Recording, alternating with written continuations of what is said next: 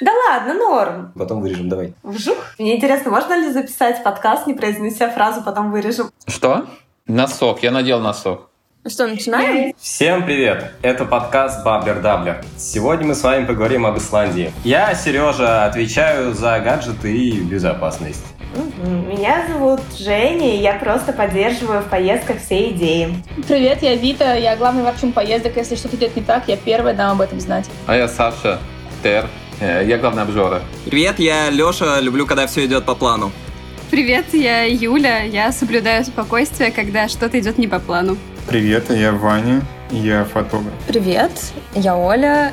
Люблю выбирать жилье. А деньги кто считает? Ладно, деньги тоже люблю считать. Да, в этом подкасте мы поговорим про то, как мы ездили в Исландию, как мы спланировали бюджетную поездку в эту очень дорогую, красивую страну. Ездили мы туда полтора года назад, осенью, в такое межсезонье.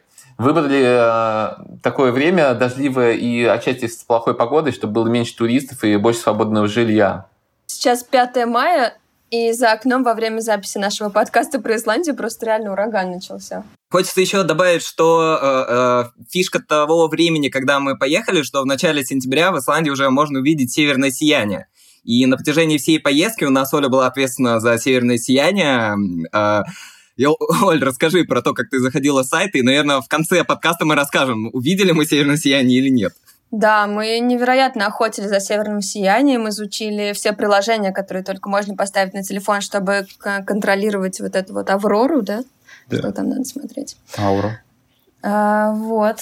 Но все это происходило так, ночью, где-то в час, у кого-то звенел будильник, и кто-то шел смотреть, нет ли северного сияния. Для меня это большое откровение, что вообще есть приложения, которые могут, которые показывают, есть ли северное сияние. Для меня это просто была большая-большая вообще э, новость. А я, я еще помню, мы отслеживали хэштеги Инстаграма для того, чтобы посмотреть, есть ли северное сияние в соседнем городе или нет. О, это было самое разочаровывающее мероприятие, потому что порой мы не видели северного сияния, но вся- весь Инстаграм в Исландии просто пестрил картинками. Единственный э, нормальный вариант путешествия по Исландии – это действительно брать машину на прокат, и, наверное, 90% всех туристов так и поступают. Дорога в Исландии одна, главная. Она идет по кругу. Там вот сложно заблудиться, можно просто по ней ехать, условно говоря. Э, Но есть всякие ответвления. Моя коллега, она ехала через месяц после нас в ноябре. Они поехали против часовой, и они очень расстроились, потому что они были совершенно новички за рулем, и там нет отбойников зачастую. И то есть прям вдоль обрыва ехать им было просто очень страшно. И несколько раз они думали, что они вот-вот сорвутся. То есть, получается, по часовой чуть-чуть безопаснее для начинающих водителей. Да, точно безопаснее. По поводу маршрута, э, действительно, как бы самый популярный маршрут, когда ты едешь э, по кольцу, но э, первое, первый вопрос, с которым мы столкнулись, ехать нам на западные фьорды или нет. Если вы посмотрите на карту Исландии и вспомните ее, то в верхнем левом углу есть такой отросточек небольшой. И в отличие от э, большинства популярных маршрутов, мы решили все-таки туда заехать и э, вообще ни капли не пожалели, потому что было мало туристов и безумно красивая природа. Помните, как мы заехали, и там был какой-то... Мне прям запомнился обрыв, э, не знаю, метров 60, наверное, сверху зеленая трава, и мы там абсолютно одни, как будто бы какой-то конец этого мира. Кому еще что-то там запомнилось? Я умудрилась улететь в кювет на западных фьор- фьордах на такой прекрасной дороге, но что поделать? Вообще нужно отметить, что о ветре в Исландии стоит помнить всегда, не расслабляться на секунду, потому что я знаю, что вот Юля, например, расслабилась на секунду, и у них произошла веселая история. Мы ехали вверх в гору, а это был на следующий день после того, как мы вылетели в легкий кювет, кювет, и мы уже очень э, трепетно относились к машине, и нам показалось, что какой-то запах из-под капота, и когда мы поднялись вверх в гору, мы скорее остановились и открыли дверь, чтобы посмотреть, что же там происходит. Э, с сильнейшим порывом ветра, ветра эту дверь э, как бы выкручивает в другую сторону, в обратную сторону, вот, и эту дверь невозможно закрыть. В общем, мы вызывали подкрепление в виде полиции, далее. Важно э, не забыть, что в целом обычная и даже полная страховка в Исландии не покрывает пробитые покрышки, вывернутые двери и затопление двигателя, если ты проехал через брод. Вот. И мы вот два из трех пунктов сделали, но у нас была не по случайному абсолютно стечению обстоятельств страховка не просто полная, а платиновая, которая включала в себя э, все вот эти вот э, космические повреждения, вот, поэтому нам не пришлось за это дополнительно платить, вот, э, но мы уже подсчитывали свои убытки. Еще один лайфхак, да, на страховке не экономить не экономить на страховке это важно. Э, хотела сказать, что просто использовать, ну, проверять по движению ветра, в какую сторону открывать дверь. А Сереж, по-моему, знак номерной потерял где-то в броде. Нет? Ну, так получилось, что ты обещал трассу, где будет 50 или 60 бродов. Я не помню уже столько, сколько. А, это было очень забавно. Броды там действительно большие. И мы катались по этому броду. Было очень весело, очень забавно, особенно когда всю машину заливает водой, и вы находитесь реально в реке. А потом э, мы проехали, по-моему, на, в этот же вечер мы остановились в каком-то отеле, и Оля просто фотографировала какое-то место рядом с машиной. И Олин папа, по-моему, заметил, что на одной из машин у нас нет номерного знака.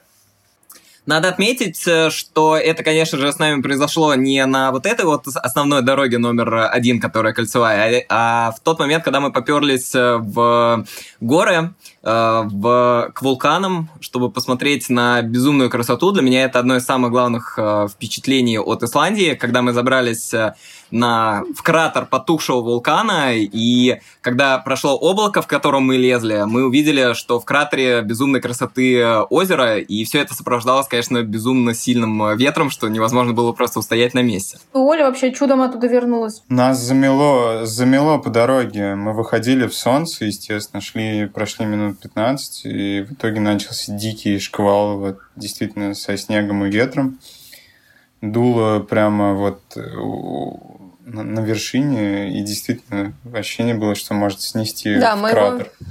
В кратер с озером. Очень красивый. Давайте расскажем, как мы жили. Мне кажется, это тоже важно. В Исландии есть несколько опций того, как можно организовать свое жилье. В первую очередь, это, конечно, что приходит в голову, это отель. Потом, э, в общем, есть э, Эм, как они называются, домики, которые можно снять целиком? Farmstay, точно. Э, это когда можно снять целый домик и, в общем, наслаждаться полным погружением в исландскую жизнь, потому что это, в общем, ровно такой дом, в котором все и живут. А потом есть э, кемпинги, где можно поставить палатку. Э, в стоимость кемпинга также входит и кухня, и туалет, и ванна. В принципе, там относительно комфортно, но дорого по сравнению со всеми остальными видами. Э, и еще есть дома на колесах. В общем, э, очень многие, многие приезжают в Исландию и снимают целиком дом на колесах, помните? Да, и они такие маленькие, миленькие, там есть и маленькая кухонька, и все, и в общем... Да, в первый же день мы увидели замечательную пару, у которых э, к джипу была приделана мини-капсула для сна, как прицеп. А вам было не холодно спать в палатках в сентябре? Это, это тоже к вопросу о подготовке. Мы э, очень серьезно к этому моменту подошли, купили, кому нужно было, теплые спальники, купили специальные пенки, матрасы надувные, очень классный лайфхак. Это вместо пенки ты используешь э, небольшой надувной матрас, он буквально толщиной в 2 сантиметра, и в вздутом состоянии он занимает очень мало места. Зато тебе абсолютно не холодно. Во-первых, мы сделали маршрут так, чтобы у нас не было э, больше двух кемпингов подряд чтобы плохое жилье сменялось хорошим жильем. У нас было такое стандартное правило вообще. Кемпинги стоили очень дорого. Кемпинг стоил 1000-1200 человека.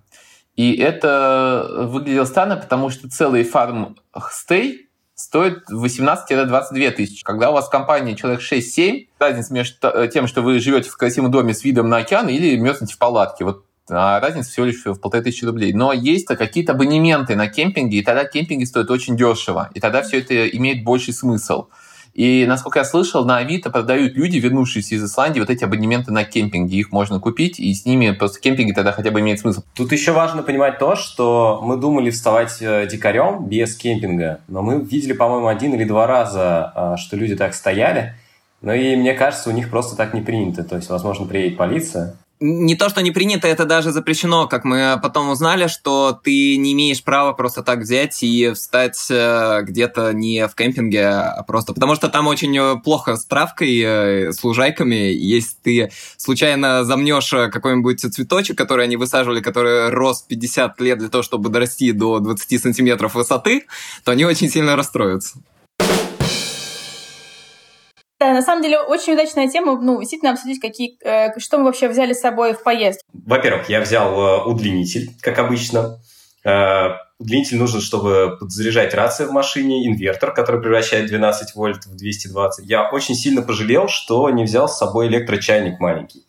Ну, кстати, надо отметить, что мы при... часто заходили в кафе и просили там э, горячей воды. И это никто нам ни разу не отказывал. Мне кажется, что не отказывали, потому что мы были очень э, хитрыми, потому что мы отправляли одного человека, который первый спрашивал, а можно у вас немного кипяточка взять? Ну, говорю, конечно, одному человеку не откажут, и после этого махал рукой, заходили остальные семь. Да, либо один человек доставал три термоса сразу. Как мне кажется, там было очень дорого. То есть, э, ну, в ресторанах, кафе кушать очень дорого. И я с собой взял, наверное, половину чемодана. У меня были всякие, ну, всякое спортивное питание, э, сушеное мясо и так далее. И у меня где-то пол чемодана занимала просто еда. Так, я помню, что мы точно брали палатки, спальники, всякие пенки. Серега, по-моему, канат даже какой-то брал, нет? Да, поскольку предполагалось, что мы будем там пересекать броды, я взял с собой э, не канат, а трос, по-моему, пятитонный или больше. И в итоге я так понял, ну, насколько, поскольку у нас э, было две машины там, э, нужно было кучу всего взять для машины. То есть это был инвертор, который превращает там 12 вольт 220.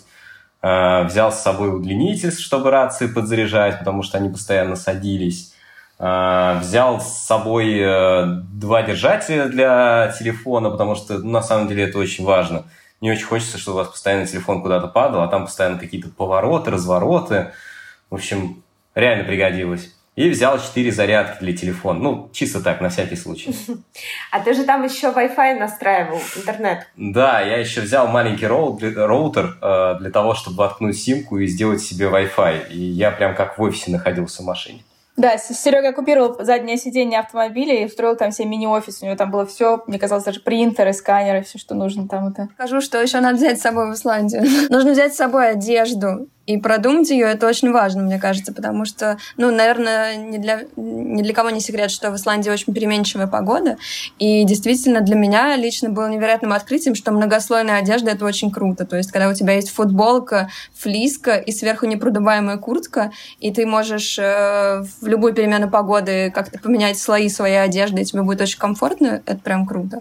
После Исландии я стала логичнее одеваться даже. Обязательно сапоги нужно взять. Сапоги это очень важно. Можно вместо каких-то резиновых сапог купить, да, чехлы на обувь, да-да-да. Давайте теперь расскажем про, про эти волшебные хот-тюбы, горячие источники. В общем, начать надо с того, что, в принципе, в Исландии нет, такого, нет такой э, необходимости подогревать воду вообще, в том числе и в кране, потому что горячий, скорее, вот у них проблема с холодной водой, потому что ее нужно специально остужать, чтобы она была холодная. И, в общем, такая побочная, побочный плюс всего этого процесса, что по, везде по стране есть много э, горячих источников и устроенных небольших таких ванн, где можно, в общем, чилить, иногда даже бесплатно. И мы, в общем, конечно, первые, в первые дни были преисполнены целью обязательно тут же, в общем, откиснуть в таком месте. Нашли, конечно же, бесплатные, потому что начитали слишком много всего про дороговизну страны. Да, еще добавлю про горячее и холодное в Исландии.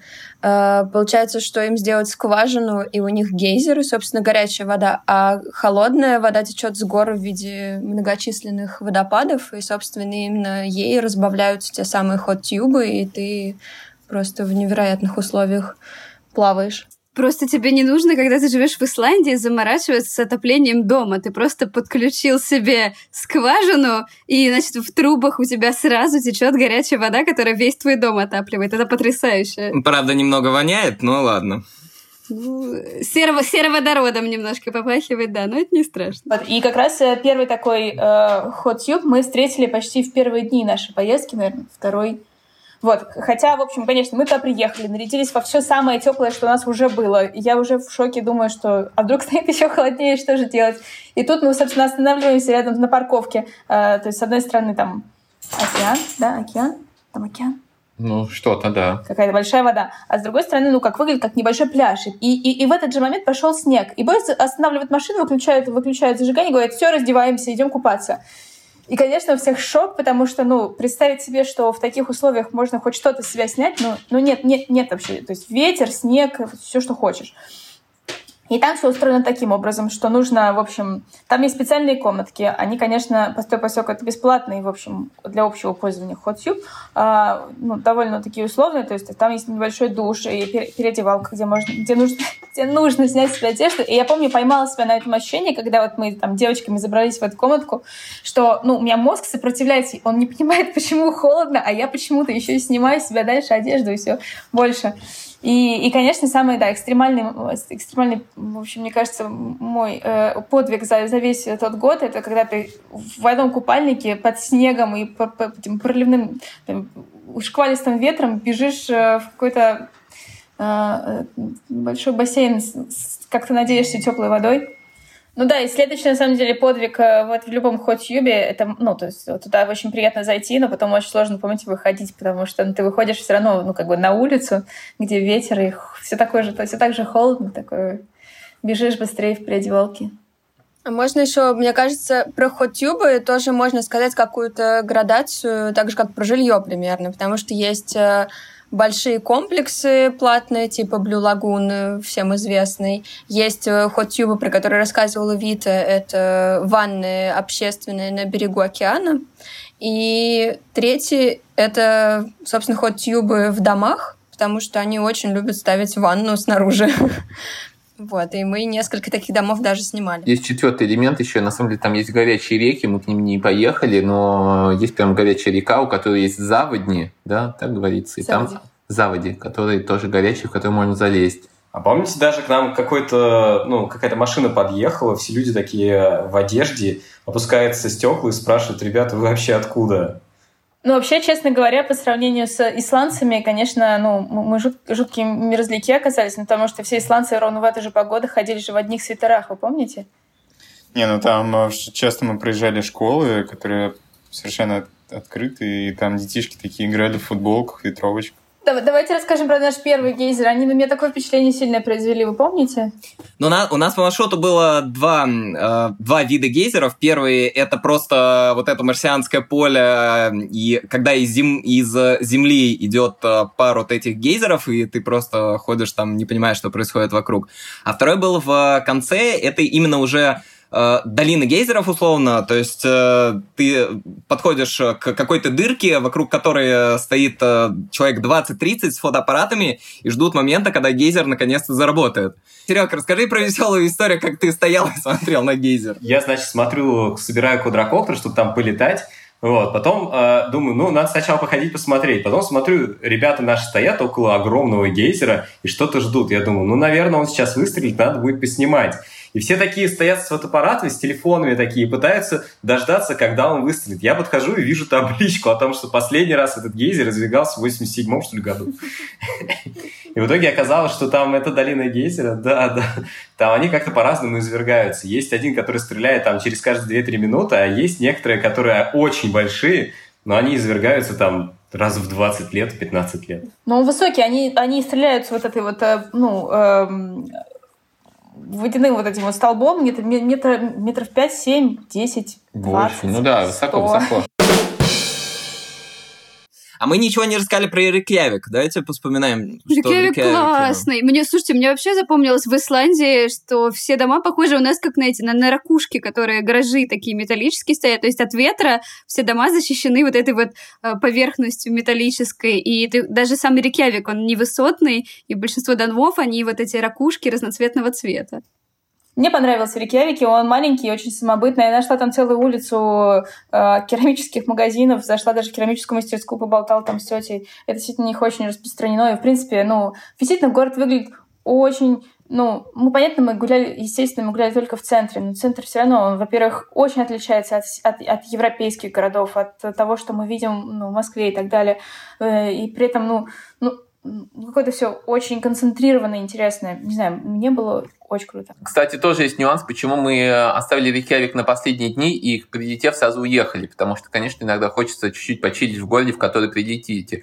Но мы закладывали, что может что-то произойти по маршруту, и чтобы не опоздать на рейс, мы оставили весь Рейкьявик на, напоследок. И я этот же совет дал своей коллеге, которая уезжала, и она потом была благодарна за это, потому что у них что-то происходило. Если бы они бы, ну, Рейкьявик оставили бы впритык, то они просто бы не улетели бы. По, по маршруту единственный э, действительно крупный город, который нам встретился, кроме Рикявик, это был э, Акурейри, город, э, ее, по-моему, называют северная столица Исландии.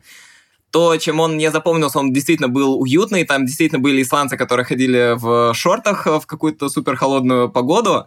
И на, по-моему, светофор зеленого или красного цвета, там, помните, сердечко было?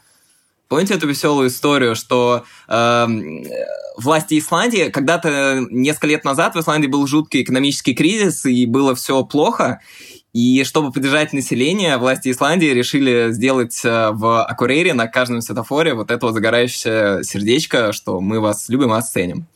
А, кстати, кстати, Исландия же ну, до какого-то времени э, была бедной достаточно страной, и приходилось закупать уголь для отапливания всего и вся, потому что там нет растительности, деревьев. И, а потом они, я не помню, имеют инженеры, которые придумал вот автоматизацию э, этих гейзерных источников, mm-hmm. но они ее ввели повсеместно, и за счет этого экономика дико поднялась, они выращивают овощи в теплицах и вообще, ну, там много всего делают. Да, мы смотрели в каком-то фильме что до 80-х годов в Исландии выращивали бананы, пока это было дешевле везти из Исландии, чем из Африки. И там до сих пор осталось много теплиц, да, отапливаемых. Угу. Интересный факт. Я думаю, что можно еще э, поговорить про то, стоит ли ехать в Исландию людям, у которых нету так много времени. То есть, например, они не готовы две недели пожертвовать своего отпуска на Исландию, а есть всего дня 3-5 неделя.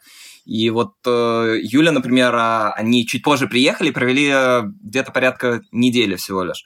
Ну, в целом, на самом деле, тоже моя история не самая показательная, но мы прилетели одновременно с группой туристов, э, организованный тур, собранный со всего постсоветского русскоязычного пространства. Они прилетели ровно на неделю, и за неделю они прекрасно объехали по дороге номер один, главной дороге, которая окружает Исландию, всю страну, останавливаясь на топовых местах, и их бюджет был примерно там 100 тысяч рублей за неделю. То есть у ребят получилось 110 за две, у Ты них было...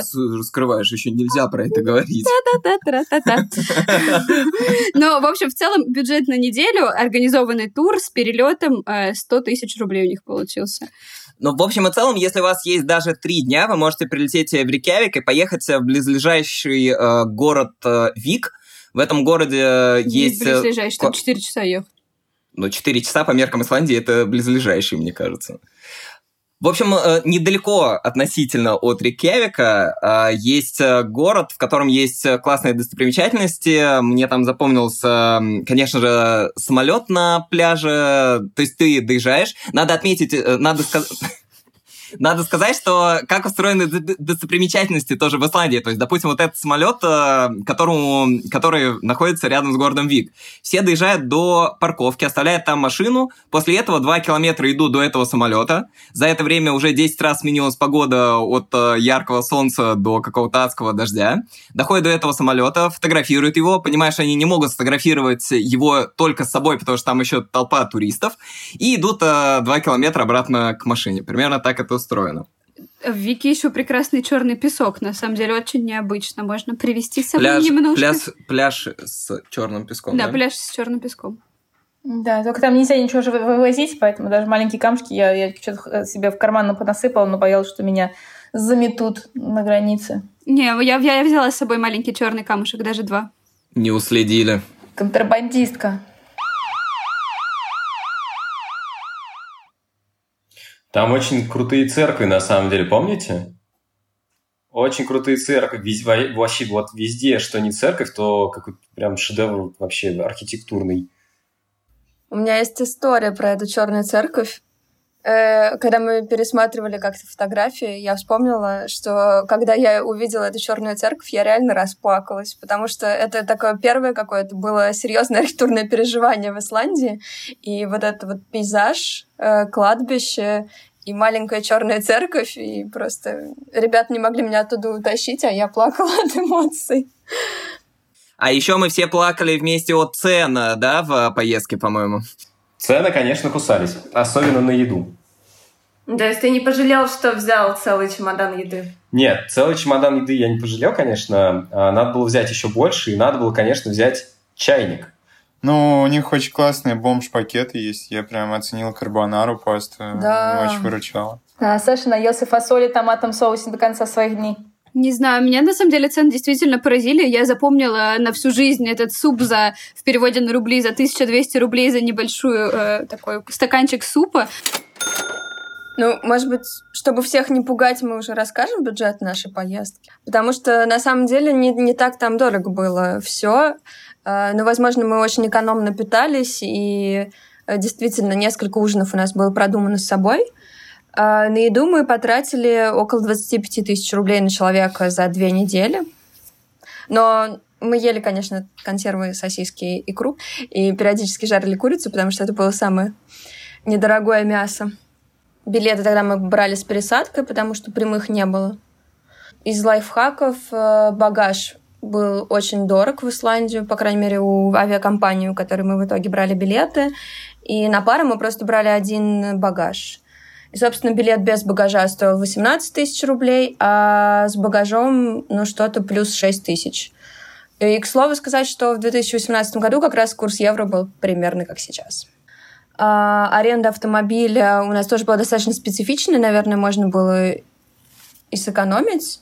А может быть, нет, тут кто-то мне поправит. На машинах можно сэкономить э, следующим образом. Мы брали джипы, потому что мы знали, что мы поедем в те места, где будут броды. Если вы не собираетесь ехать туда, где будут броды, то сойдет и обычная легковушка. Ну, мы на машины потратили около 22 тысяч человека, плюс бензин 10-15 тысяч за две недели. А, жилье тоже уже описывали разные варианты. Примерно одну треть времени мы жили в кемпингах, и две трети — это разного плана хостелы, гостиницы и дома с видами на океан. И в целом около 30 тысяч рублей у нас вышло жилье за две недели. Ну и того, собственно, весь бюджет 110 тысяч. А, как уже рассказывал Леша, наверное, если поехать дней на 10 и еще больше экономить, то можно уложиться и в 80 тысяч рублей. Давайте подведем итоги. Планирование поездки в Исландию начинается с определения сезона. Ребята ездили в межсезонье, в это время более дешевые билеты и больше доступного жилья. Однако важно понимать, минус этого времени – это переменчивая погода. В Исландию с собой придется взять много вещей, продумать многослойную одежду, взять с собой палатки, пенки, надувные матрасы, если вы решите сэкономить и оставаться останавливаться в кемпингах. Кемпинг это более бюджетный вариант, но вы также можете останавливаться в отелях или в домиках. Лайфхак от опытных путешественников – чередовать плохое и хорошее жилье, так что в целом впечатление сгладится. На чем еще можно сэкономить? Можно взять один багаж на двоих, конечно, привезти с собой еду, купить абонемент на кемпинг, они даже продаются на Авито путешественниками, которые только вернулись из Исландии. Также мы советуем оставить время на Рейкьявик, это очень милый, уютный город, и лучше запланировать его на конец поездки, на случай, если в вашем автомобильном путешествии что-то пойдет не так, был временной запас, вы не опоздали на самолет. А в целом приготовьтесь наслаждаться природными и архитектурными красотами этой необычной страны. Надо заканчивать. Пока. Все, давайте, пока-пока. Ставим паузу, да? Стоп. Стоп. Оля, а северное сияние-то увидели? Самое сильное северное сияние, которое было в один из дней нашей поездки, мы проспали. Надо отметить, что... Э, надо. Леша А, все время говорит, надо отметить. Не надо отметить. Не буду отмечать.